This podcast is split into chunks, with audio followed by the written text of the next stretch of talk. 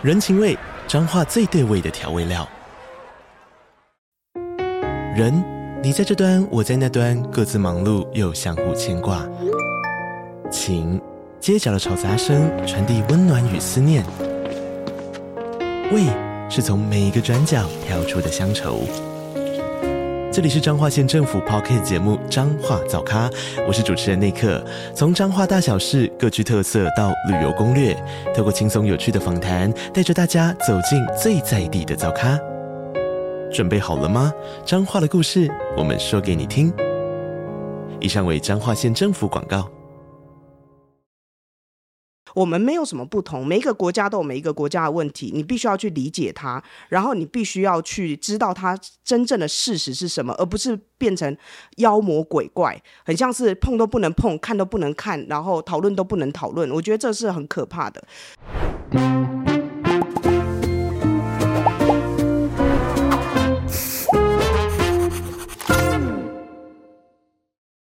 大家好，我是范斐，我是路易莎莎，欢迎收看《匪夷所思》。那今天阿姨想知道啊，我们其实想来谈谈，就是这个印度移工是不是应该来台湾的这件事情。M O U 嘛，哎，M O U 对。那这个新闻的起源其实就是彭博啊，他他就是写了一条独家了啊，就是说这个台湾跟印度呢签了要签一个 M O U，对啊，然后。呃，计划就是要从印度引进十万名移工来台湾这样子。好，那这个消息出来之后呢，台湾社会就引起了一些讨论。嗯，那有些讨论呢，就听起来非常的种族歧视。OK，基本上就在讲说，呃，这个印度啊，它的呃，在这个性别上面啊，跟台湾的观念落差太大啊。嗯，那什么性侵的这个新新闻很多啊，所以很担心说，印度移工一进来台湾之后，会影响到我们台湾女性的安全。然后另外一方面是讲说，这次引进进来的都是一些比较呃，比方说是劳力密集的工作，那他们担心说这些人进来其实呃可能水准很差啊，也会然后生活习惯跟文化差异都跟台湾不太一样，可能会对台湾造成文化冲击。OK，好，那所以呢，反正我们看了这条新闻之后呢，我们呃就先做了一条短片啦，哦，那先给大家看一下这条短片好了。十月三号有个反对印度移工的大游行，那这个主办单位呢是说他们没有在种族歧视，我告诉你，他就是歧视。OK，种族歧视的定义是什么？是对一个个人或是群体，因为他的肤色，或是因为他的种族，或是因为他的国籍给予不公平的待遇。台湾呢，我们需要移工啊，所以印尼来的可以，菲律宾来的可以，越南来的可以，泰国来的也可以，哎，唯独印度来的不行，为什么印度来的不行？因为他就说啊，这个印度人来领会性侵嘛，所以不行。他问你来源是什么？就说哦，我是看新闻上写的。你如果说外国人跟你讲说这一个个案可以代表全印度人吗？如果说你你今天看一个外国人跟你讲说，我在新闻上都看哦，台湾是个诈骗岛，所以你们在台湾人都是诈骗犯，你可以接受吗？这不是歧视是什么？我就问大家，你觉得台湾现在缺不缺工？台湾现在很缺工，我们移工四国八十万都还不够，所以才从印度再找人来。然后很多人就在讲说啊，那是因为我们的这个蓝领的工作啊，这个薪资太低，工作条件又太差，所以就没有人要做。如果提高了就会要做。好，那我现在就要问了，现在很多工作就是工地一天三千块，做二休一，起薪月薪是六万块开始，你去不去？他、啊、星期天要游行，物资到现在还凑不齐。说这个口号叫做“守护民主台湾大游行”，一二三，别硬来，谁看得懂？谁看懂我们这个诉求？然后还说抱怨说哦，这个我们私讯立委都不回。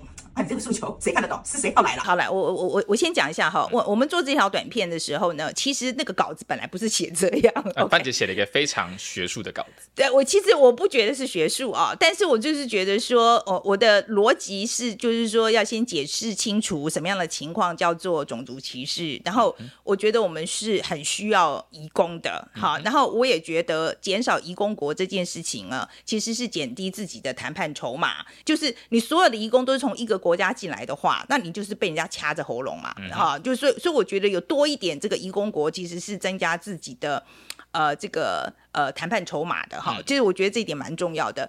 好，总而言之呢，我写了这条稿子之后呢。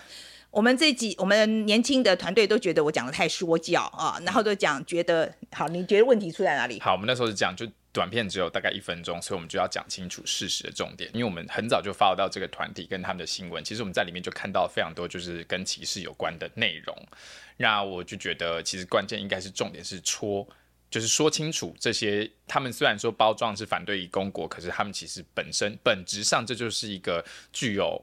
歧视性质的一个诉求的游行，所以我觉得应该把重点放在上面，于是就产生出了那个文稿。好，OK，好，那这个我不是要推卸责任哈，其实说实在，那个短片推出来的时候，我其实不是很 comfortable，因为这一次我觉得很多的这个反对移工的这个朋友，印度移工的这些朋友们，很多都是很年轻的，对，相对来说，相对来来说比较年轻这样子。我觉得你们年纪比较相近，可能会觉得说啊，这可以指着鼻子骂这样子，就是说你这个不对哈。嗯。可是我我觉得，我其实自己在看了以后，我觉得我的年纪哈，然后我的资历，其实我觉得我不应该要用这种态度讲话。嗯。我其实回去以后，我有反省，因为我觉得我们可以骂中国骂的很凶，我们可以骂政府骂的很凶。呃，我觉得我们可以骂一个很大的公司骂得很凶，但是我觉得这群是一群年轻的朋友，我觉得可能对于印度会有一些误解啊，是因为不了解的关系，嗯，所以我觉得这有一点 punch down，对我来讲，啊，我，我觉得这是我觉得是 punch down，然后我其实很不喜欢，我自己回去反省了哈，不 comfortable，而且对我来讲，我觉得我看到的是。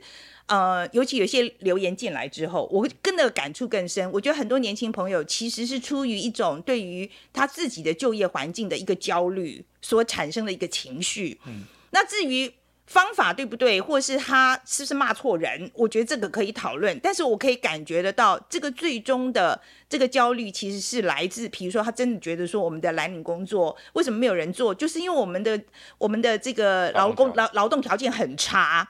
OK。这是事实，嗯、我我说实在，我我觉得以台湾的情况来看来讲，我觉得的确劳动条件很差。那当然，我觉得这个是不是大家都提升了以后，这个就就薪资提升以后就解决问题？其实也没有，因为其实真的很有可能会造成通货膨胀这些问题，这是一个很更复杂的问题。嗯，所以我的确是觉得我们那个短片做的有一点太凶了。我可是我后来回去想一下，有点像是那个时候有点像是情绪上的一个回应，因为确实，因为你嗯，我自己觉得他们有，我觉我觉得好，我就凭良心讲，我觉得这个团体他们有几个最大的问题，第一个是你不了解社会实际上的运作状况，第二个是你用一个呃更大的假设，用一个更大关怀去包装，实际上也中心上是一个具有歧视性质的一个诉求，第三个是你们提出来的东西很多人都在做了好吗？就是很多劳团都马在都已经在做了，你今天不了解 MOU 签署的状况，你不知道中你不知道。国际形势，然后你对劳劳动条件也一无所知，然后就说哦，都是政府黑箱，这都是都是塔利班的错。我觉得这东西有点太过简化了，所以我那时候看到的时候，其实就觉得，然后再再来一方面是，我觉得你们就是很多人其实根本不太了解移工的心态是怎么样。就是你身为一个移工，你是为了过更好的生活，追求更加高的薪水，你你当然会有文化上的差异，跟当地上会有些文化上的冲突。可是来这边寻衅跟挑衅，这个不是。他们最主要的目的。第二件事情是，他们会说：“哦，如果有一件事情你要负责吗？”那我就问：台湾这么多人犯罪的时候，你有想要负责吗？你也没有嘛。所以很明显，他们就是用特例化来污名化整个群体。这件事情你想到的时候，你就会觉得：哇，这这这群人到底知不知道自己在讲什么东西？嗯。所以你在写的时候就会比较凶。但我觉得。我们在写的时候，确实是忘记说，真正最后说出来的其实是范姐。那范姐不喜欢做这种事情，然后，呃，这东西确实是我那个时候，我觉得当下就这是一个情绪的反应，所以我那时候会调性会比较凶狠一点。觉得这一次这一个印度移工的这个，我不会说他是失败的哦，我我我也不会这样想，我只是觉得我们将来可能这个分寸上要拿捏再好一点啦。好，这是我的想法。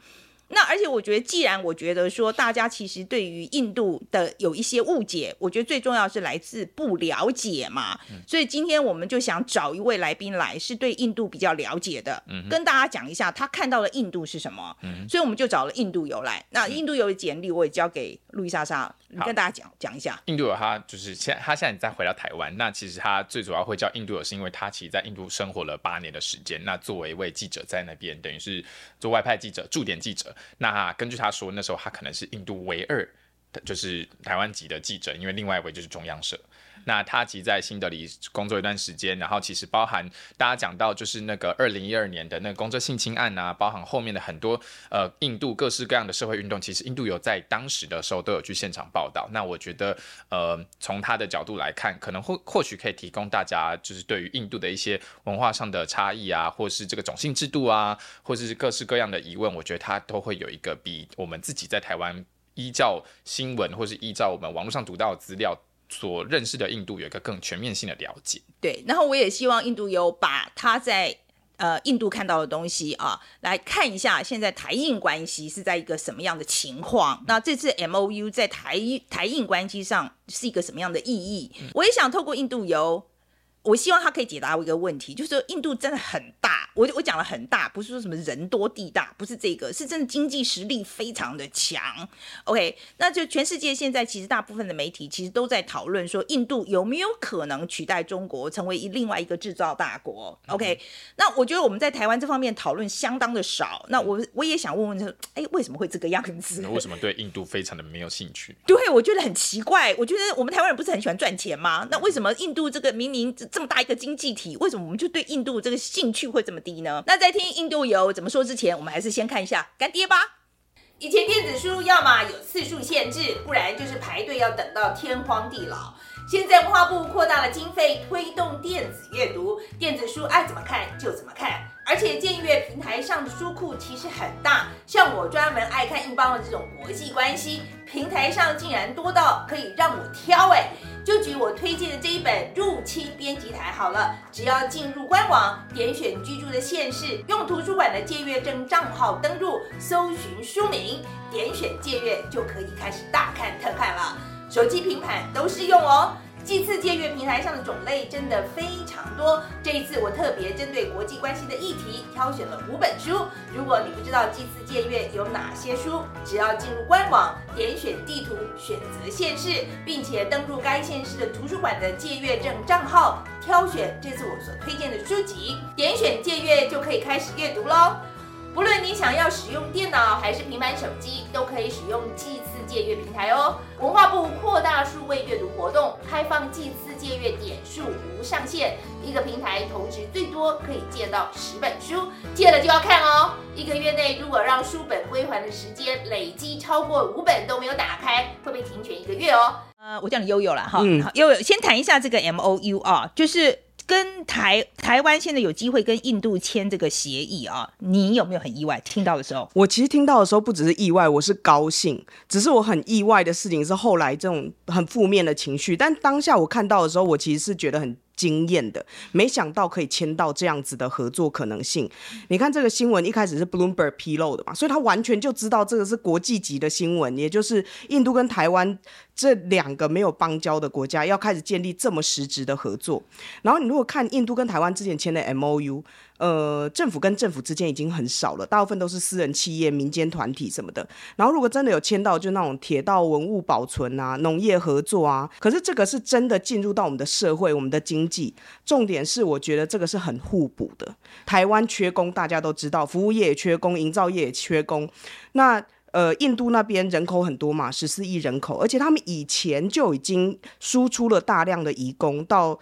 海湾国家到杜拜，然后到新加坡，我觉得这是两边都有经验，而且可以彼此互补的，所以我其实是觉得很开心的。嗯，好，那我们再来看看哦，就是说这一次这个印度驻台办事处这个处长啊，他以前是在总理这个莫迪的这个总理办公室工作了五年嘛，哈，他其实是十月份才来上任的。好，那就马上传出这个 MOU 签订。好，那。这个你你当场有没有觉得，哎，是不是因为这个处长来，所以我们两国关系突然就变好了呢？其实这种两国关系不太可能因为一个人就突飞猛进嘛。这种意向说起来，像我刚才说，他是一个很重大的，会真的有接触的，所以他一定谈了好几年。但我觉得这个处长刚来的时候，他遇到这个事情，他一定很吓一跳。我觉得这种反应是他们没有想过的，居然是这么大的。反对，可是我觉得，如果从高一点的政治的角度来看，其实印度台北协会的会长从两任之前，就是从史达人开始，其实你可以看到他位阶越来越高，后面的背景也越来越好。史达人是在驻美国，然后派来台湾，然后前一任戴国兰是呃。中国通、台湾通会讲华语的，而且他其实是对于招商啊这些是非常熟悉的。现在新来的这个叶达夫，他是在莫迪办公室里面三年之后又被硬留下来，在。工作另外三年，所以他对于莫迪的政策，还有对印度整个的战略布局，应该是非常非常熟悉的人。一离开总理办公室就来台湾，而且呃前一任是司长级的人物，这一任是副司长级的人物。我们台湾真的是这么小的一个小岛，可以配到这样子的外交官等级，跟以前比起来是一直增加的。所以我觉得真的是两国关系友好。的一个展现。那这个 MOU 啊，这个消息传出来，你觉得印度民间一般来讲觉得这是一个好机会吗？我觉得他们第一个就是想说台湾在哪里，因为其实印度移工输出是很长久的历史了，主要大部分的人都去杜拜或呃沙地阿拉伯这两个产石油的地方，其实薪水比台湾高非常非常多，离印度又近。台湾觉得十万名移工超多，印度十四亿人口的国家，在海湾地区就有大概九百万的移工在那边，十万对他们来说真的是小到不行，再小。那另外一个就是新加坡，也一样，薪水比台湾高，然后呃又离他们很近，所以我觉得他们。对于台湾来说，就是新增一个可能性。可是我一直在想，就是如果我是一个印度的蓝领的劳工，我有这么多的地方可以选，然后那些地方又有很多印度人，有很多印度好吃的东西，甚至有小印度，我会选台湾吗？我其实不是很确定。哎，你自己第一次看到这 MOU 的时候，你的感想是这个是对台湾比较有利的吗？我觉得，如果从战略上来讲的话，是因为印度。对印度来说，他我们即使再怎么觉得人家落后啊，或者是觉得人家发展中国家，他就是南亚大国。所以呢，呃，对台湾来说，我们在外交处境上面本来就需要更多的朋友。所以我觉得在战略上面能够有这种实质的，而且 people to people 就是人民之间的交流，这个对于台印关系是真的会有很大的帮助。我举一个例子来说，之前常常会有东协加一嘛，就是东南亚国家加一，那其中一个加一是印度。然后那时候，嗯，应该就是几年前，然后大家就在说东协加一加印度有什么用啊？印度连跟，例如说那时候跟越南都还没有直飞的航班，大家在看的是这个哦。你有没有真正的？进出口，你有没有真正的人民在那边？是不是有这样子的互动？对，那我们台湾现在跟印度也是啊，在疫情之后，华航就没有直航喽。对，那呃，有多少的印度人在台湾？现在这样子登记下来，官方大概是六千人左右。有多少台湾人在印度？这更不用说，我那时候在那边工作，大概三年前，新德里最多台商的地方，一百五十个人不到。对，所以我觉得这种 people to people contact 是很重要的，因为它会形成民间很重要的一个力量，或者是你会终于知道对方在哪里，在做什么，人怎么样。嗯，而且我觉得这个是，就是说，因为有人在那边，你的你家属也会去玩嘛。对，然后你 care 啊，对，你就会更 care 啊。以前我在美国，嗯、全家都来美美国找我啊，对不对？就是说，我觉得这个 people to contact 真的是非常重要的。对，就是在讲到我说我下一个。问题哦，就是说这一次就宣布了之后呢，我其实对于网络上有一些言论，我是非常惊讶啊。比如说像这种，他说什么呃，印度怎么对待女性的？他们连女婴都不放过。毕竟有些人真的不知道印度文化是怎么个把呃把女性当做物品，想强奸就强奸啊。我很怕之后印度移工来，结果好几个人性侵台湾人这种新闻。还有人会说哦，台那个印度移工进来之后，台湾就会变成性侵之岛了哈，像这样子的言论这样子，嗯、我台湾的劳动部次长是在讲说，我们不应该用特定的国家有这个歧视性的看法。我我想问问看你哦，你你在听到台湾有这样一个言论的时候，你当时你在印度待那么久的时间，你自己的感想是什么？我其实觉得这就是人性诶，有时候你内心里面有的歧视啊，你都不敢讲出来，在某一个事件或者某一些力量引导之下，你就会觉得哇，有人帮我壮胆，所以他就蜂拥而出。我觉得现在这样子对印度的歧视言论有这样的迹象，有人在推波助澜，然后就有人开始乱讲这样子。那呃，我经常在讲，在印度呃强暴这个。问题是有的，我从来不会否认它，它是存在的。可是我们要去想它背后的成因，还有它整体的状实际的状况，而不是单纯的污名化它。那呃，这样讲有时候大家没办法理解，因为没有去过印度啊，没看过印度啊，只有听过。那我直接说，就是台，如果大家都说台湾是诈骗之岛，大家的感觉是什么？我觉得那感觉就像是印度人被你说他是强暴之岛一模一样，没有不同。甚至是说，我之前在印度的时候，其实有台湾的人的照片被贴在机场，因为很多台湾人搞不清楚当地的法律之类，就走私黄金去那里。然后呢，现在在新德里的监狱里面，还真的有台湾人哦。那如果印度人因为这样就说台湾人都是走私犯，你的感觉是什么？而可是我们也真的有人走私啊，这个是事实。所以我要讲的就是这个，就是我们没有什么不同，每一个国家都有每一个国家的问题，你必须要去理解它，然后你必须要去知道它真正的事实是什么，而不是变成妖魔鬼怪，很像是碰都不能碰，看都不能看，然后讨论都不能讨论。我觉得这是很可怕的。既然台湾人自己被说诈骗或走私会有这样的感觉，我相信现在无论是在台湾的印度人，或者是在印度的印度人，感受都是非常糟的。他可能不是愤怒，我们刚才讲起来都很生气，我自己感受到的情绪是悲伤，甚至是呃很强烈的失落感跟挫折感。这个是我跟我的印度朋友们在聊到这件事情的感受。所以呢，我会觉得这样子的歧视基本上是来自于无知。这个无知不是说笨啊、蠢啊、白痴这种意思，而是你对对方一无所知的情况之下，你对他有歧视跟太碎片化的理解。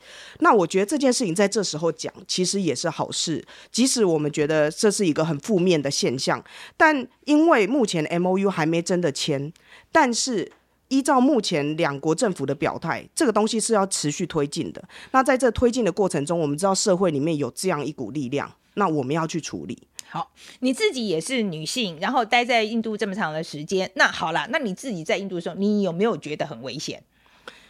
我自己的感受其实不会，但是我说的不会的原因，是因为我有去认识当地，就是我知道晚上哪一个地方比较危险。我知道我在哪个地方可以穿的非常的当代，甚至裸露，但是我在哪一些地方不能。这个概念是有一点像是晚上十点之后，信义区跟万华区哪个地方比较危险？在台湾想要吃到庆记，要在台北还是台中？我觉得就有点像这样。新德里跟孟买比起来，新德里的治安比较差，而且强暴率确实整体数字是比较高的。孟买跟清奈比起来，清奈又更平和。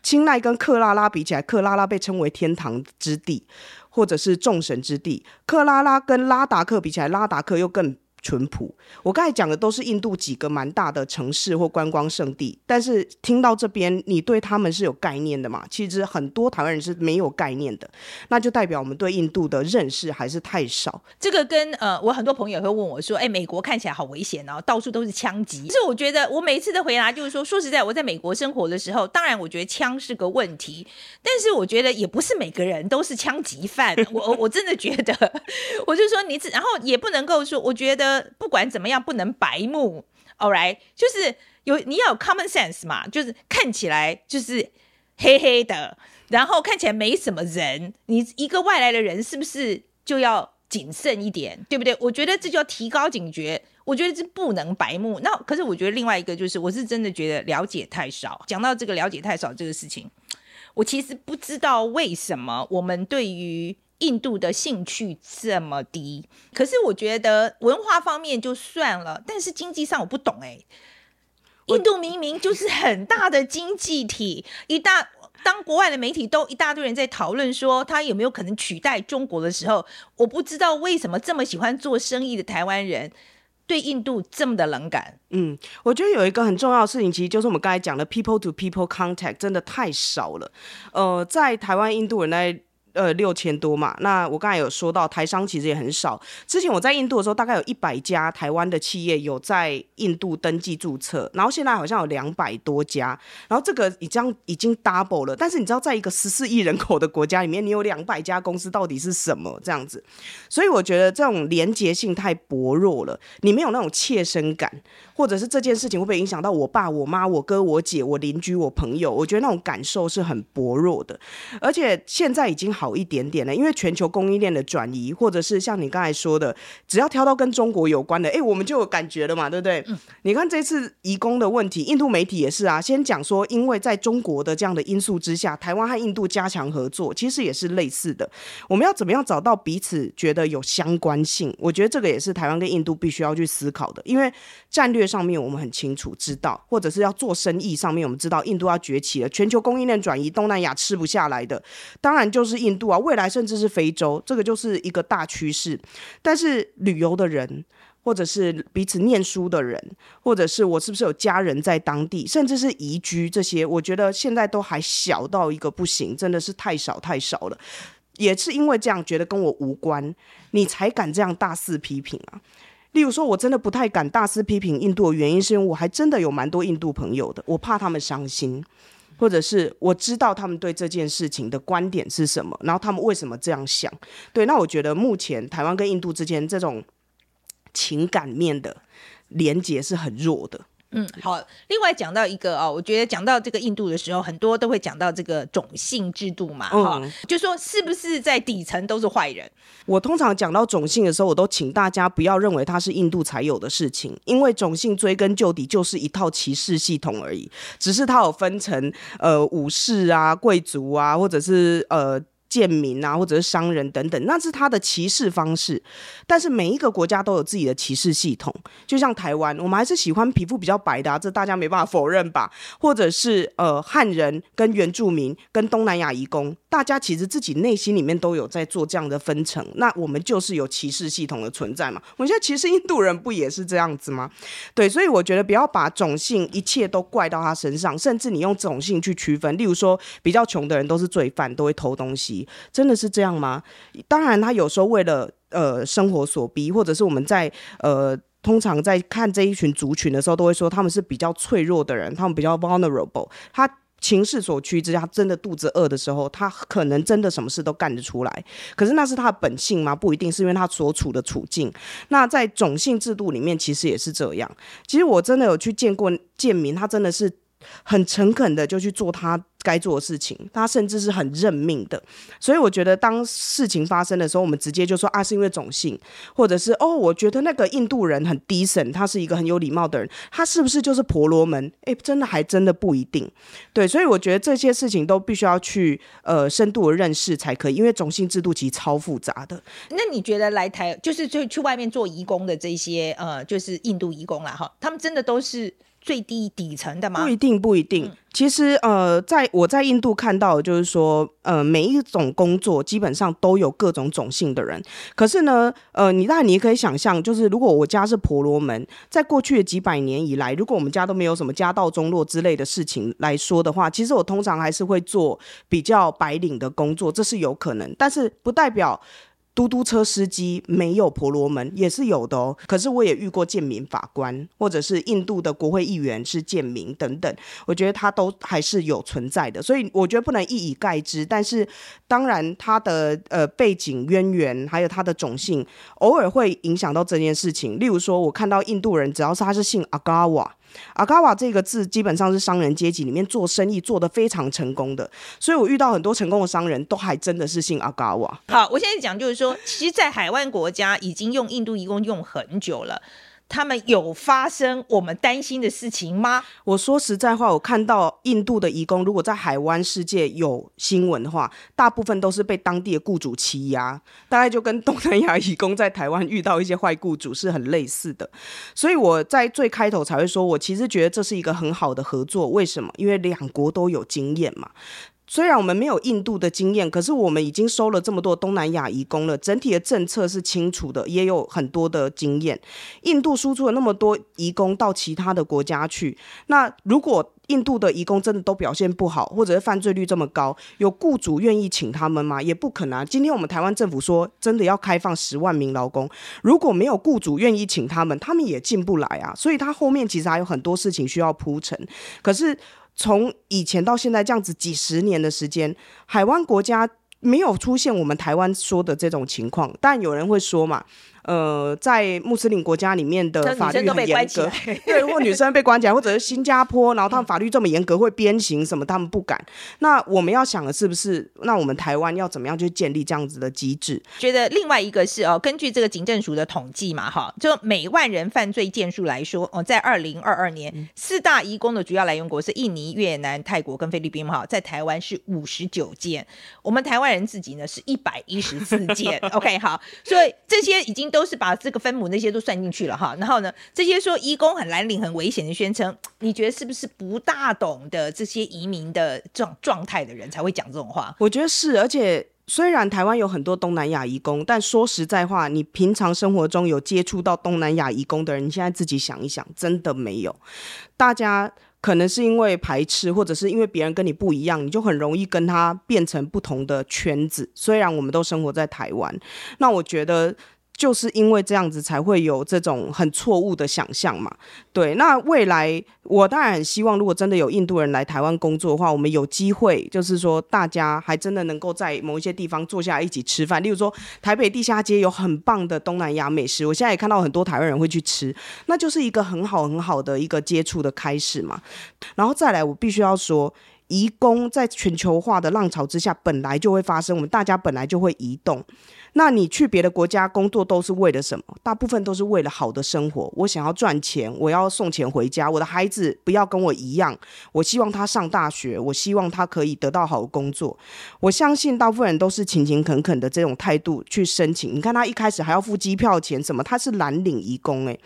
那他肯定是为了要更好的生活才会去做这件事情。我觉得没有人大老远付了一堆中介费，然后是为了到别的国家强暴别人，这太怪，这个逻辑很。行不通。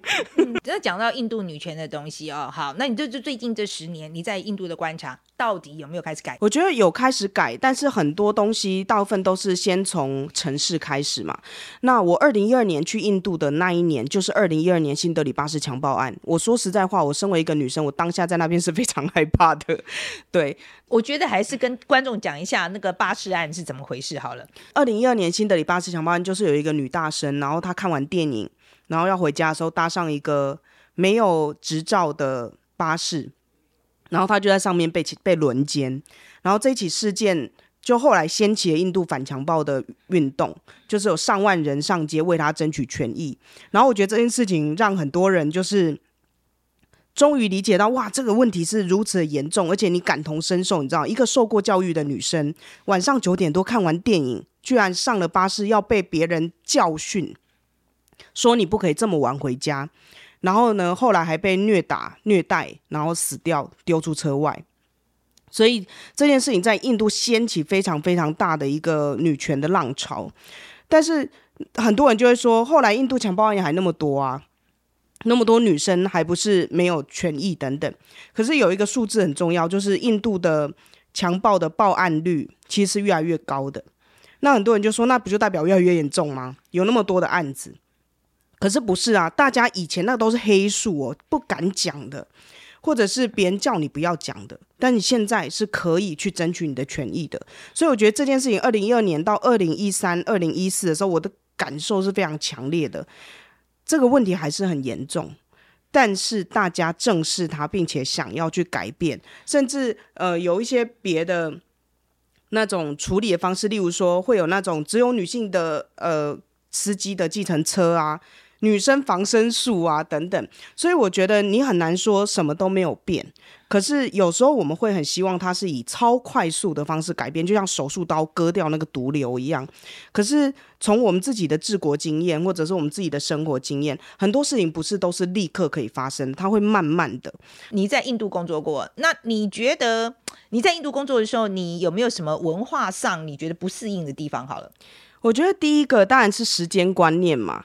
但是，呃，印度比较容易迟到的原因，是因为生活中有很多没办法控制的事情，可能塞车啊，或者是因为家里面出什么事情啊，所以我觉得他们对时间的要求没有像台湾这么严格。对、嗯，我已经觉得台湾不精确了。对，跟日本比起来，其实台湾人很爱迟到哦。对，对，对，跟美国比起来也是。对，所以我觉得，已经不精确了。比来比去啊，对。但是，例如说在印度，迟迟到个三十分钟到一个小时就很正常。哦，哈，这也太宽了一点吧？OK，好。他不会，但是很很有趣的事情是，他们没有严以律己。宽以待人，或者是不同的标准哦。他对你也是这样，嗯、你你可以接受他迟到，他也可以接受你迟到。那这时候我们是大家这个呃一起接受公定标准。对对对。但是那是因为我知道这样子的事情，所以我以前呢、啊、在跟印度人沟通的时间的时候，我就会说。Ten o'clock sharply，这个是他们爱用的字，就是真的哦，是十点哦。你跟他强调，他就知道真的是十点。OK，对，如果你说十点，那可能就十点半。OK，好，十点半也可以。对，然后我就会说 exactly ten 哦，然后我就说 not Indian time 哦，不是印度时间哦。他们就会开始笑，觉得很可爱。所以我觉得就是我知道你有这样子的文化，然后呢，我要告诉你，就是我也知道，但是你要记得，就是我们是定这个时间，这个就变成一个幽默可爱的事情嘛。就是说。相互理解，然后你就去沟通。我觉得所有事情都是这样子的，嗯，对。那这是一个，另外一个就是可能有蛮多台商去印度也会觉得说，天啊，整天他们都在那边喝茶，就是只要就要一直喝奶茶，早上要喝一杯，下午要喝一杯，到底要不要工作？可是你看台湾其实也有这个文化，只是不是喝奶茶，台湾有抽烟的文化，嗯，对，就很多上班族中间就会去抽，抽个五分钟、十分钟，然后大家交流资讯啊什么又回来。其实你也可以类比。对，就是有一些些类似的地方，嗯、对，然后再来就是会说什么，呃，印度人很爱骗人啊，等等。那我觉得这个有时候也是呃文化上面的不同，因为印度人就是很喜欢谈判。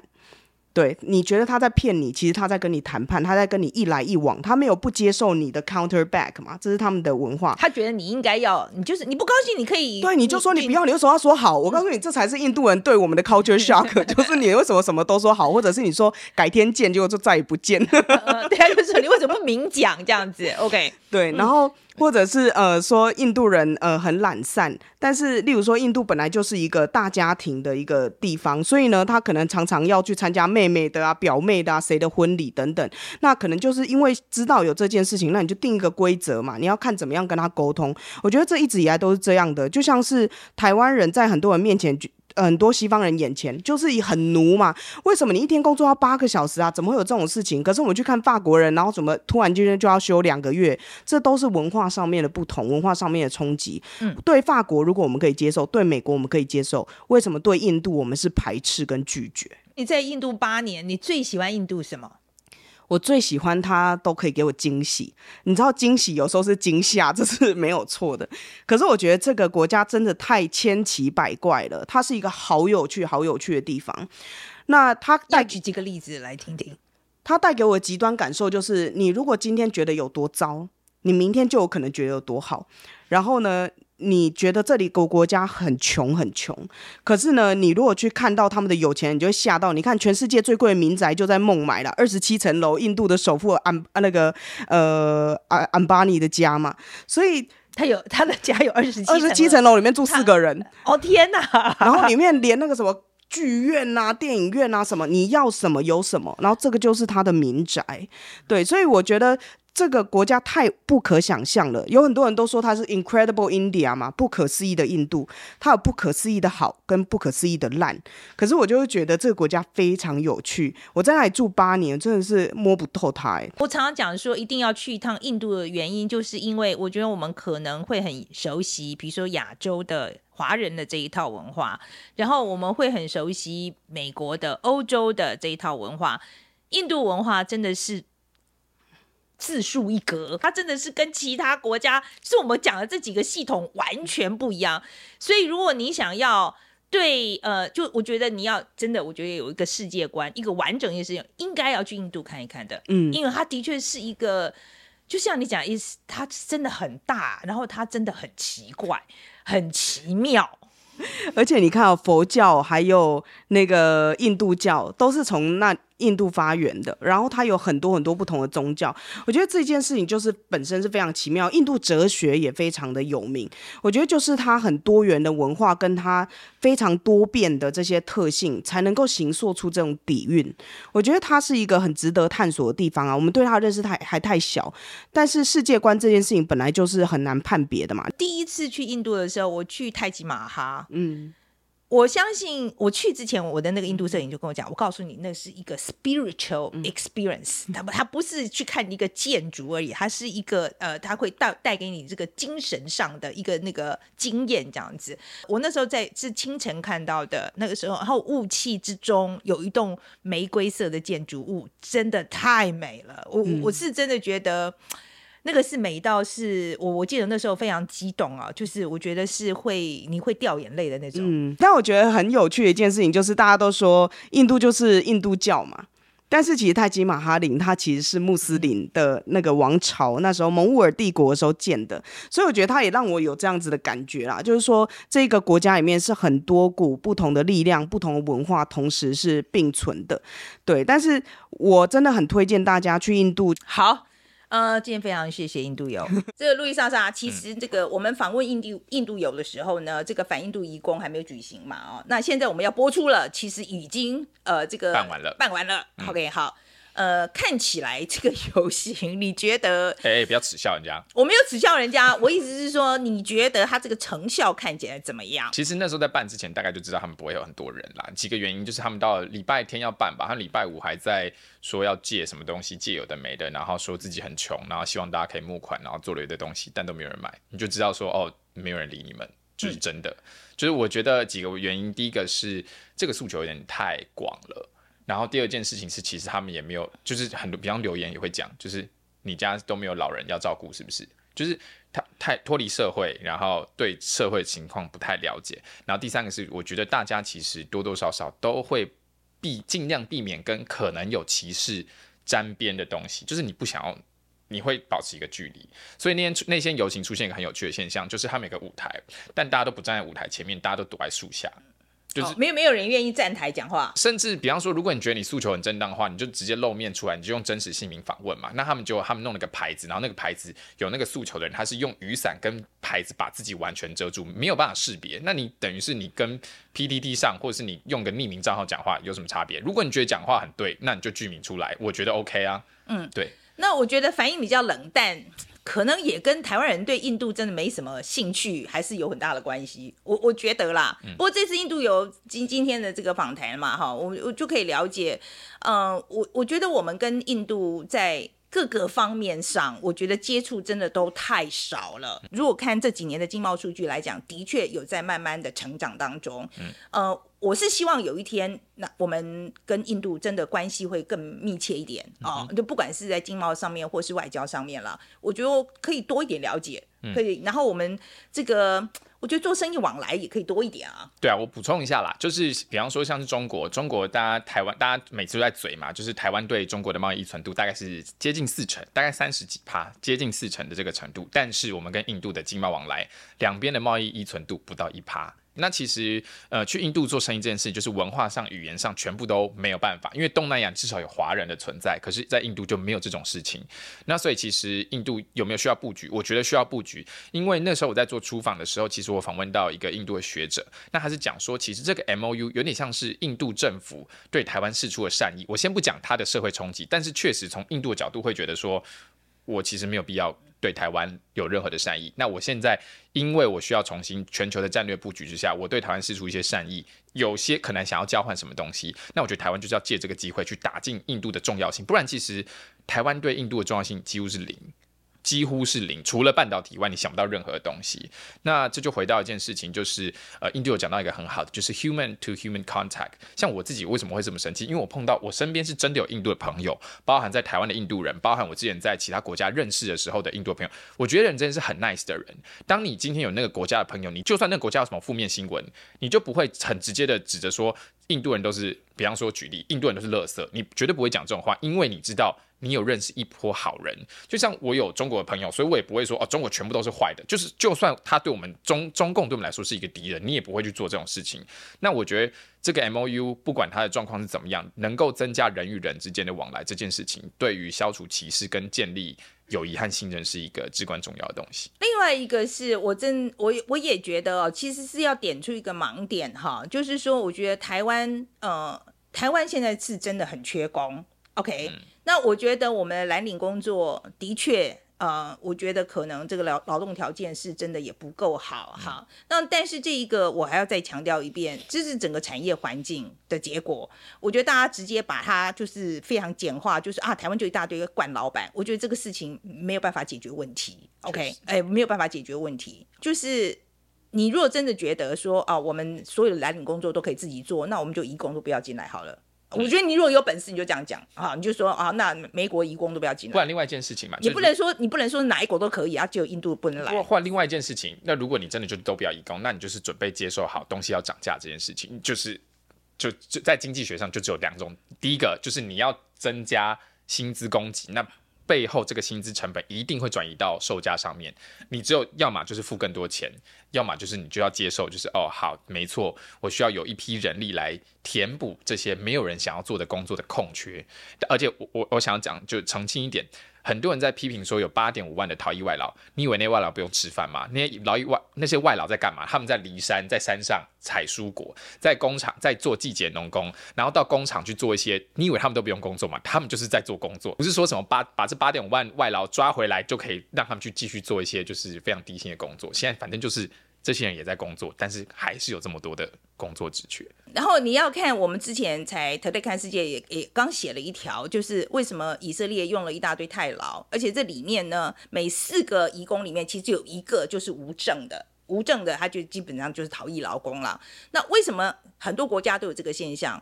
其实都是因为这是不得已的。他是不得已的，因为如果说全部都纳，如果能够全部都纳入纳入的话，他就够用的话，他就把它纳入了。问题就是说这不够用嘛，嗯，所以就只好留着继续用这样子。所以我觉得，我希望大家其实，在看问题的时候，我觉得最重要的还是多想一下，嗯，就是在尤其在骂人之前。多想一下哈，这个是我们大家也反省，好吗？哈，我们大家也都反省，一起反省好吗？嗯、在骂人之前多想一下，多再想深一点，这样子。嗯，好吧，那我们今天讨论到这边了啊。那大家对于印度有所讲的，或是对于印度啊想要多了解什么，非常欢迎大家来告诉我们啊。我其实真的很希望我们可以做一条真的来讲，印度为什么可以现在。